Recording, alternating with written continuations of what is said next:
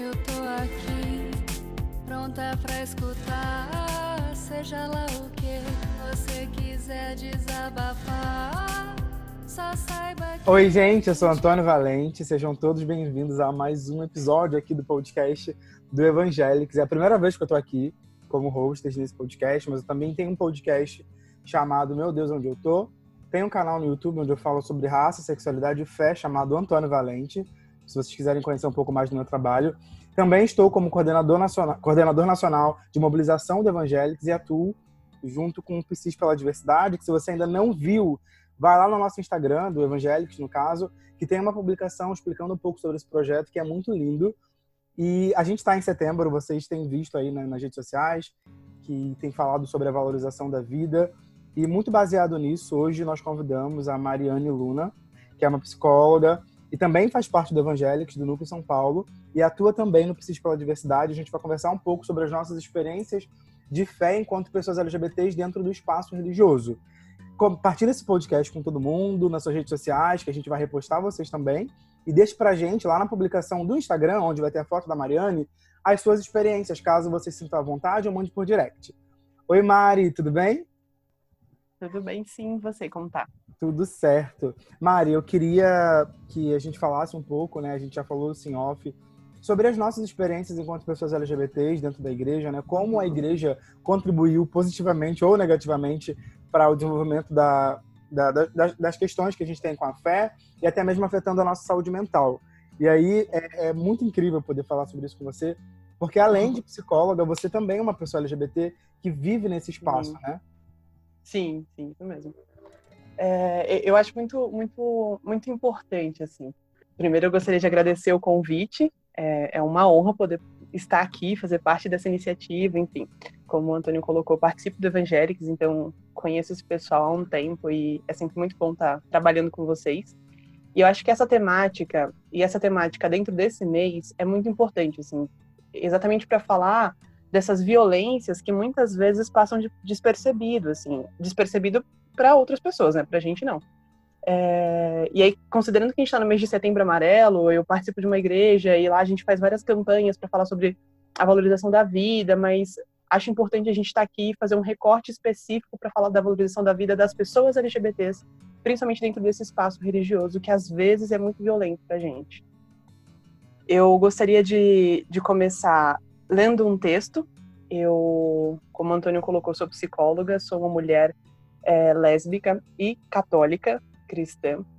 E eu tive a honra de, de, participar de um, enfim, de um projeto no mês de agosto, mês da visibilidade lésbica, e eu criei um, construí um texto junto com a Rede Nacional de Grupos Católicos LGBTs, especificamente o Núcleo Madalenas, que é um núcleo é, para mulheres, mulheres lésbicas, bissexuais, pessoas não binárias e aliadas, e aí esse texto fala um pouco sobre isso, assim, que a gente vai falar hoje, sobre essa minha vivência como uma mulher lésbica dentro da igreja. E aí eu queria começar lendo um, um pequeno trecho é, que foi postado nas redes sociais, tanto da, da rede nacional quanto no meu perfil pessoal. E aí eu queria que a gente conversasse um pouco, assim, queria que esse texto tivesse de pano de fundo. Desde muito pequena tive o contato com a existência de um Deus, um pai bondoso e amoroso. Minha infância e adolescência foram marcadas por inúmeros porquês, eu tinha sempre um pacote básico de dúvidas sobre a Bíblia, a igreja, a tradição, Deus, o sacrifício de Jesus. Perguntar tanto nem sempre significava que eu tinha as respostas, mas hoje acredito que questionar tenha sido a chave de uma oportunidade única para o meu relacionamento sincero com Deus. Ao contrário do que me diziam, as dúvidas não representavam falta de fé, serviam exatamente para a construção dela. E quando a fase dos amores chegou, a primeira grande história de amor, as coisas não foram diferentes, talvez mais difíceis. Agora, as perguntas pareciam ser proibidas. O que é pecado? Quem define? Quem disse qual é a vontade de Deus? Algumas perguntas foram deixando de ser apenas perguntas de alguém que tem curiosidade para se tornarem uma busca por respostas que falavam sobre mim, sobre quem eu era para Deus, sobre o meu relacionamento com o próprio Deus.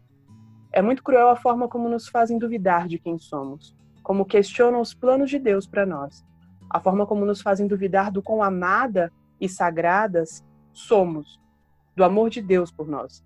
É cruel que o que fazem conosco, como nos obrigam a escolher partes de nós, Como ousam questionar se somos dignas ou não de pisar dentro da casa do nosso Pai? Sempre questionei as coisas ao meu redor e sempre serei grata por essa minha mania de perguntar, porque foi nessas perguntas sem fim que me perguntei se fazia sentido acreditar em um Deus que só me quer pela metade. Me olho no espelho e vejo a filha de um Deus que é pai, mas também é mãe. Vejo que sou como Deus me fez ser e que não há um fio de cabelo na minha cabeça que não seja parte da sua criação. Me olho no espelho, hoje, sem peso, sem culpa. Me amo como sou, inteira. Impactante. Me desculpa, mas eu quase chorei aqui, porque eu sou uma bicha muito chorona. Ai, meu Deus. em peixes, eu não aguento essas coisas. Já falei com você. Eu sou a pisciana, né, amigo? Então, assim, super te entendo. Mari, e assim, eu acho que. Ai, meu Deus, eu vou chorar, peraí. Eu acho que uma das coisas mais. que mais me atravessam nesse seu texto, né, nesse seu relato, é quando você fala sobre ser inteira, né? E a, eu vivi, durante todo o período em que eu estive dentro da igreja, negociando é, quem eu uhum. era para permanecer naquele espaço. Então, sempre que eu entrava na igreja, eu deixava parte de mim ali fora, né? E eu, eu, frequentava uma igreja que ela era, tipo, num lugar alto. E aí, antes de entrar no templo, tinha umas escadas, assim. E aí, uhum. na escada, já estava negociando qual Antônio entraria uhum. do templo para poder Sim. estar em comunhão e o que, que eu teria que deixar do lado de fora.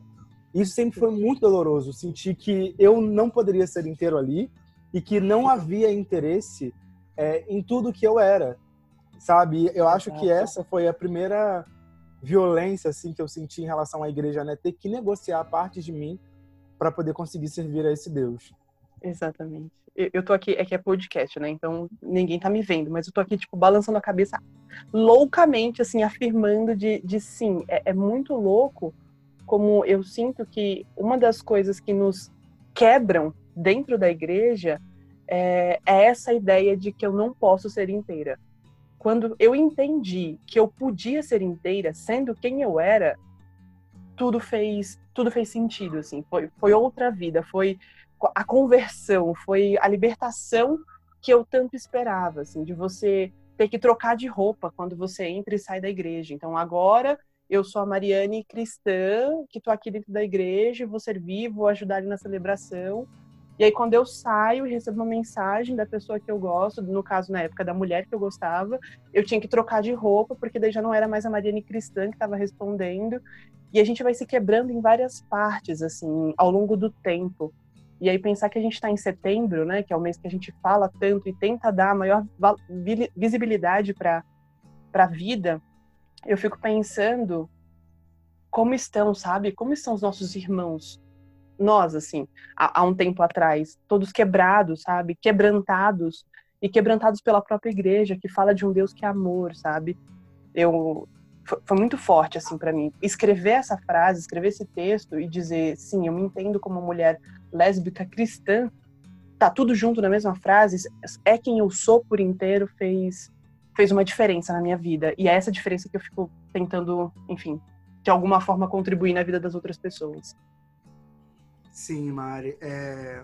E é louco porque eu me entendi enquanto um homem gay depois que eu já estava de boa hum. com a minha uhum. fé.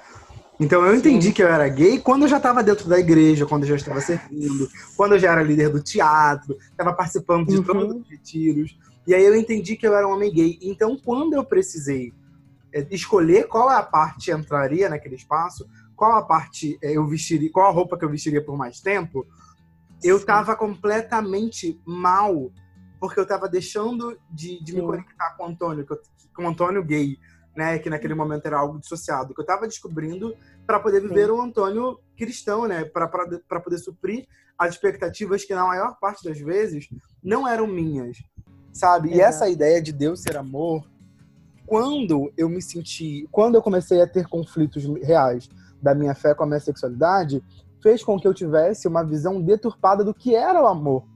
Uhum. Porque se uhum. Deus era amor e existiam uhum. todas aquelas restrições para eu viver dentro desse amor, para eu ter esse amor, o amor romântico, agora falando sobre amor tipo, relacional, começou a não fazer sentido para mim também. Porque eu não achava que eu pudesse ser, ser aceito por alguém por inteiro, porque Deus, que era o próprio amor, também Sim. não me aceitava. Exato. Tem condições, né? Um amor que tem condições. Para eu te amar tem que ser assim, assim, assim. É, você falou uma coisa que eu acho que é muito importante assim da gente é, ressaltar, que é quando eu me entendi, quando eu fui me conhecendo, né? Eu também me entendi, me, me aceitei, me conheci como mulher lésbica depois que eu já era cristã. Eu nasci e cresci numa família cristã, é, tanto católica quanto evangélica. Assim, a família do meu pai é evangélica, a família da minha mãe católica. Então eu, eu, eu, nasci dentro desse, desse meio e quando eu comecei, quando chegou a fase dos amores que eu falo, quando eu comecei a me entender como mulher lésbica, já tinha toda essa ideia de igreja dentro de mim. E eu acho que isso é uma coisa muito importante, porque muitas, nem todo mundo tem esse tipo de experiência, né? Então, é, essa galera aqui que nasceu dentro da igreja, que depois foi, foi entender sua sexualidade, é, é um público muito específico. A gente tá, tá vindo de um lugar que tá dizendo pra gente que Deus nos ama, que Deus ama. Tem uma coisa que me irrita muito, assim, que é Deus nos ama, ele ama o pecador, mas ele não ama o pecado. E aí é quando coloca a ideia da nossa sexualidade como um pecado. E aí assim, ah, mas é você pode viver isso, só que assim, eu tô, não tô colocando um pecado de tipo trair alguém. Eu traí o, o, a minha mulher, eu traí, traí o meu marido. Não, eu coloco uma parte de mim como um pecado. Eu, eu me quebro e, e eu tiro de, de mim, sabe? Então, eu vou entendendo um Deus que me ama, Mariane, mas se eu tirar isso de dentro de mim, se eu tirar meu rim, se eu tirar meu coração, aí Deus vai me amar.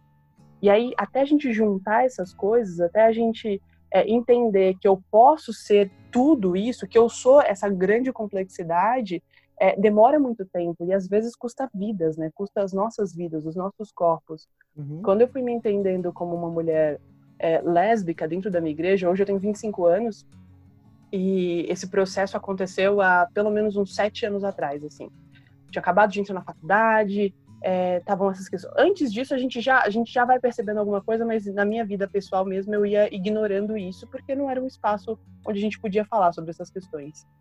E quando eu fui me entendendo e fui começando a estar dentro daquela da igreja, da igreja que eu participo desde muito pequena, é, como uma mulher lésbica, você falou das violências que a gente vai sofrendo, né? E aí o quanto que a gente vai sentindo que as coisas que são faladas no púlpito, com a Bíblia na mão, são muito diferentes das coisas que a gente vai vivenciando, assim, das coisas que a gente vai sentindo na pele, das, das piadas que a gente escuta, das falas preconceituosas, homofóbicas, é, e o quanto que a gente, mesmo que a gente não, na época, quando eu descobri, quando eu, quando eu comecei a pensar sobre essas questões, eu não tinha nem me posicionado ainda. Uhum. É, e aí você vai se sentindo cada vez mais medo, assim, de, de falar, de viver. Você falou da, da ideia de ir negociando na escada, e eu me lembrei das vezes que eu estava na igreja sozinha, assim, que eu estava chegando na igreja, não tinha ninguém, o que eu saí por último, e o quanto que eu ia tentando ter algumas conversas ali com Deus de tipo, não tô, não tô, não tô, não tô por inteira, mas não é nem isso que dizer, é, é muito assim, não me encaixo aqui. É, eu, eu tô desencaixada, é uma peça que não encaixa. É, o que, que eu faço? Eu saio, eu fico, é, eu tô errada, eu tô quebrada, enfim, é, Senão eu falo muito, de, falo muito, assim, falo demais.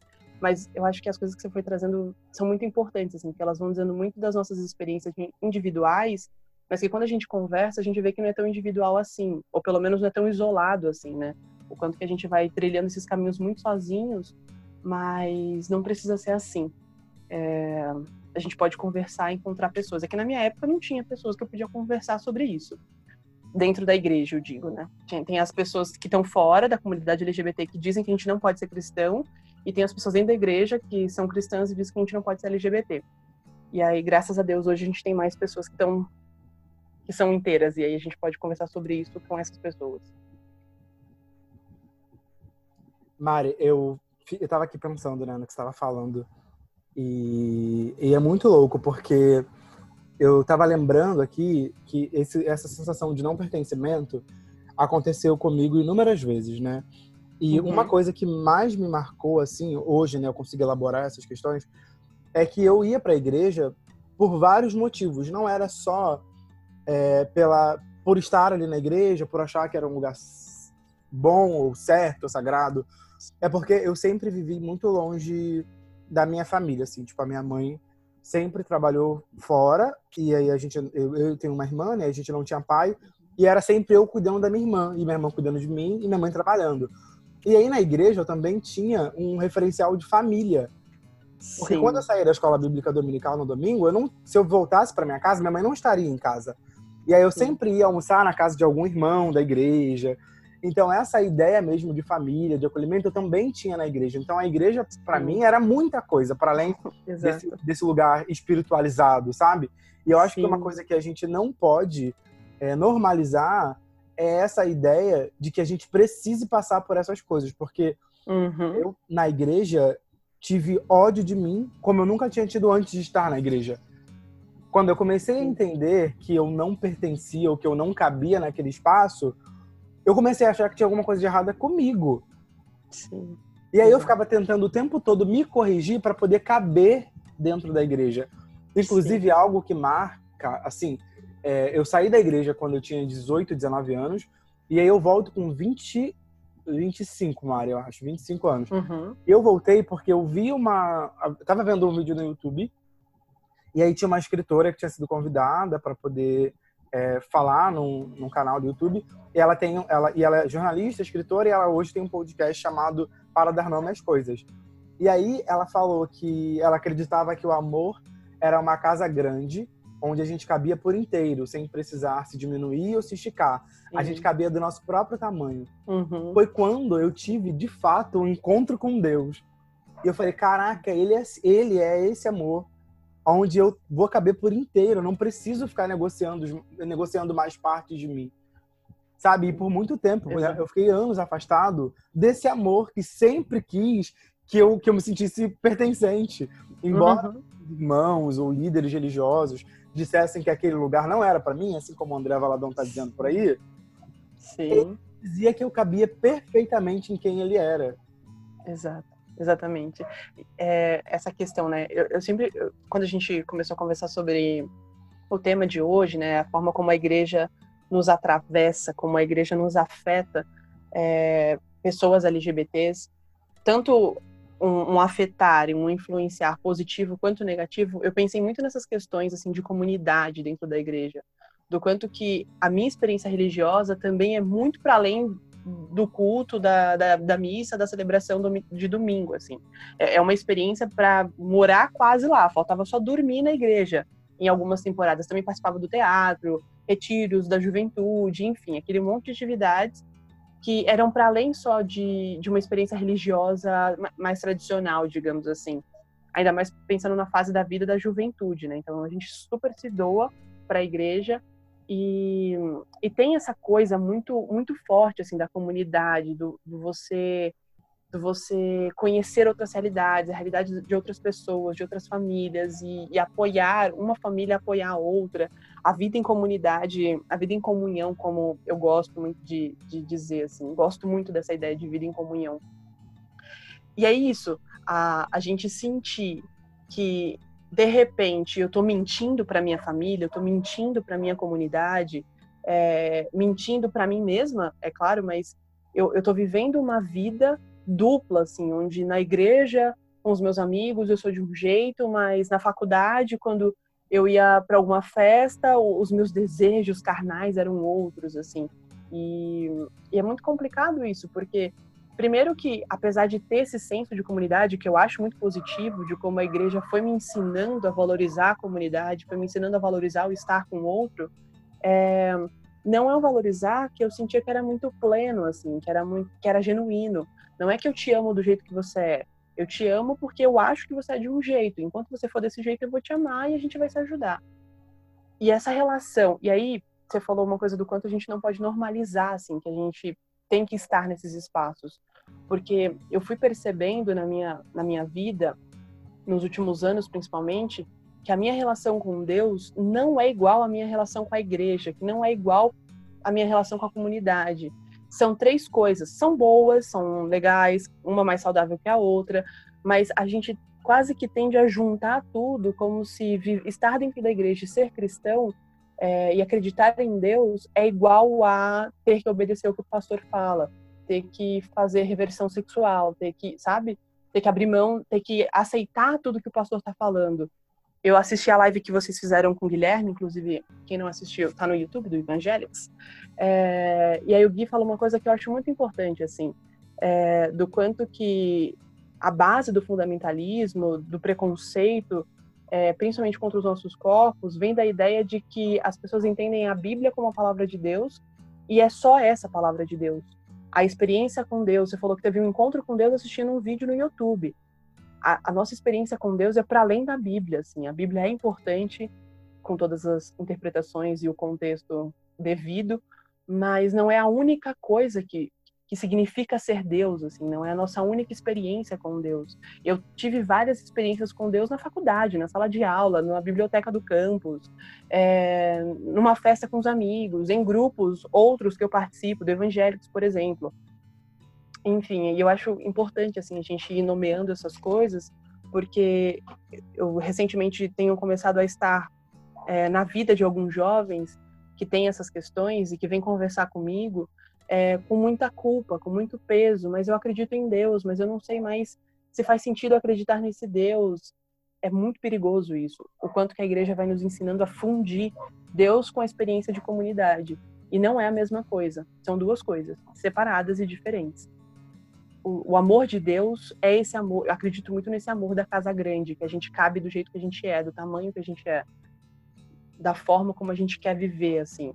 E, é, e o amor dentro da igreja, daí tem essas condições, que são bem questionáveis, ao meu ver, mas, enfim, são duas coisas diferentes, assim. E a gente não pode deixar de abrir mão, a gente não pode abrir mão da nossa experiência ao, ao sagrado, a nossa vida espiritual, mesmo que talvez a gente precise abrir mão de um tempo longe da igreja, assim é sempre tentar medir e, e balancear a nossa saúde, né? O cuidado com, com, conosco mesmo. Sim, nessa live que a Mari citou, que tá lá no nosso canal do YouTube, né? No canal do Evangélicos, eu falo um pouco sobre essa experiência da reversão sexual, né? Eu fiz a, esse processo, então, para além de todas as violências que eu via uhum. vindo do púlpito, eles ainda me enfiaram num lugar que era completamente violento. E Sim. naquele momento, aquilo parecia para mim a solução, né, Mari? porque eu achava Sim. que eu ia ser acolhido, uhum. eu ia conseguir conversar com pessoas que venceram aquilo que eu considerava um problema e que precisava de cura. Sim. Só que eu fiquei mais adoecido. E ver o trabalho que o Evangelics tem feito hoje, né? Na verdade, que o Psis pela Diversidade tem feito hoje, é para mim é muito motivador, assim, me, me, dá a esperança de que pessoas hoje, né, jovens como eu e você, que, que, está, que estão dentro da igreja, em algum momento foram afetados por isso, consigam viver em paz com tudo que eles são, sabe? Então, é, é o, o, trabalho que a gente tem feito, né? Você, eu e os outros psicólogos, é completamente no caminho oposto. É simplesmente de trazer uhum. conforto para a existência dessas pessoas. Como você Exato. tem visto esse trabalho que, que o Psis pela Diversidade tem feito e como isso te toca, pensando na Mariane, na Mariane que, que, que outrora estava sofrendo por essas mesmas questões que hoje servem para a gente como combustível para trazer cura para outras vidas acho que necessária é uma palavra pequena para quanto eu enxergo isso. Primeiro, antes só de responder em relação ao PSIS pela diversidade, assim, eu fico pensando muito nessas várias formas de violência que elas só se multiplicam e, e se agravam a, a, cada tempo, assim, em vez de da gente melhorar como sociedade, a gente vai piorando.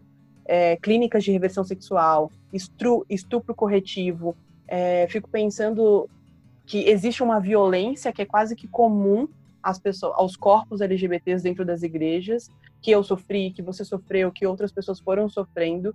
E ainda isso piora quando a família entra com esse tipo de prática, com esse tipo de, de, de violência institucional, violência é, legitimada né, pelo, pelo Estado, pela instituição igreja e Estado.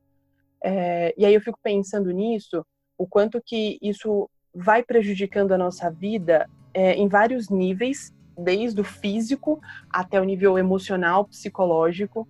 E aí eu fico pensando o quanto que projetos, e aí respondendo agora a sua pergunta, quanto que projetos como o Psis pela Diversidade e até pessoas isoladas, assim, eu diria que profetas de Deus que isoladamente é, vão tentando dar conta de, de acolher essas pessoas e mostrar para elas um outro caminho ou a possibilidade de ter outros caminhos, é, se torna, não sei se eu conseguiria achar uma palavra melhor que essencial, mas providência divina, talvez, sabe? Bem cristãos aqui, como, como um, um maná que, que Deus envia é, para esse povo que está sofrendo no deserto, para esses corpos que estão sofrendo na mão de suas famílias e da igreja.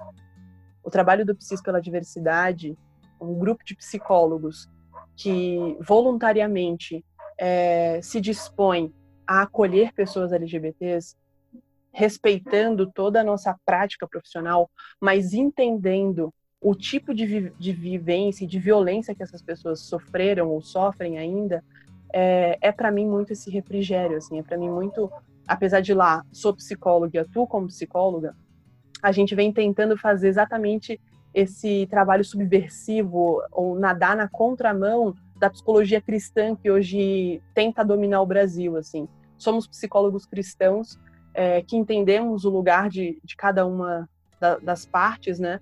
Mas somos todos e somos completos. Então, eu fico pensando nesse trabalho. Primeiro, na iniciativa do Evangelics de, de tentar apoiar esses psicólogos e aí dos psis pela diversidade, o quanto que a gente vem tentando o quanto a nossa ação diária é, é, tentar nadar na contramão, assim, é fazer o que para mim lembra muito que Jesus fez naquela época. É, hoje a gente tem aqueles fariseus, André Valadão um deles, que vão dizendo um monte de abobrinhas sobre o que eles acham que tem que ser a vontade de Deus, e aí vem a resistência, assim, e aí vem uma galera que tem encontro com Deus, que, que conhece Deus, que que congrega desse Deus e vai dizendo não, não é bem assim.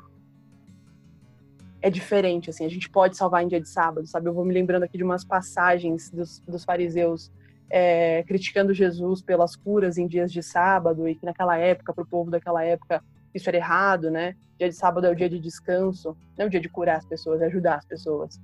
E aí eu vou vendo muito a atuação do PSIS e a atuação de algumas pessoas isoladamente, então, sei lá, grandes nomes é, da teologia inclusiva, tanto cristãs, católicos e evangélicos, o grupo, a Rede Nacional de Grupos Católicos, a Ana Esther, é, enfim, vou, vendo, vou lembrando aqui de várias pessoas que, para mim, tem essa, esse papel mais de, de subversão, de, de ir na contramão do que a norma está tentando dizer para a gente que a gente deve acreditar. E muitas vezes eu, eu, eu, tenho conversado com muitos jovens que eles não têm acesso, né?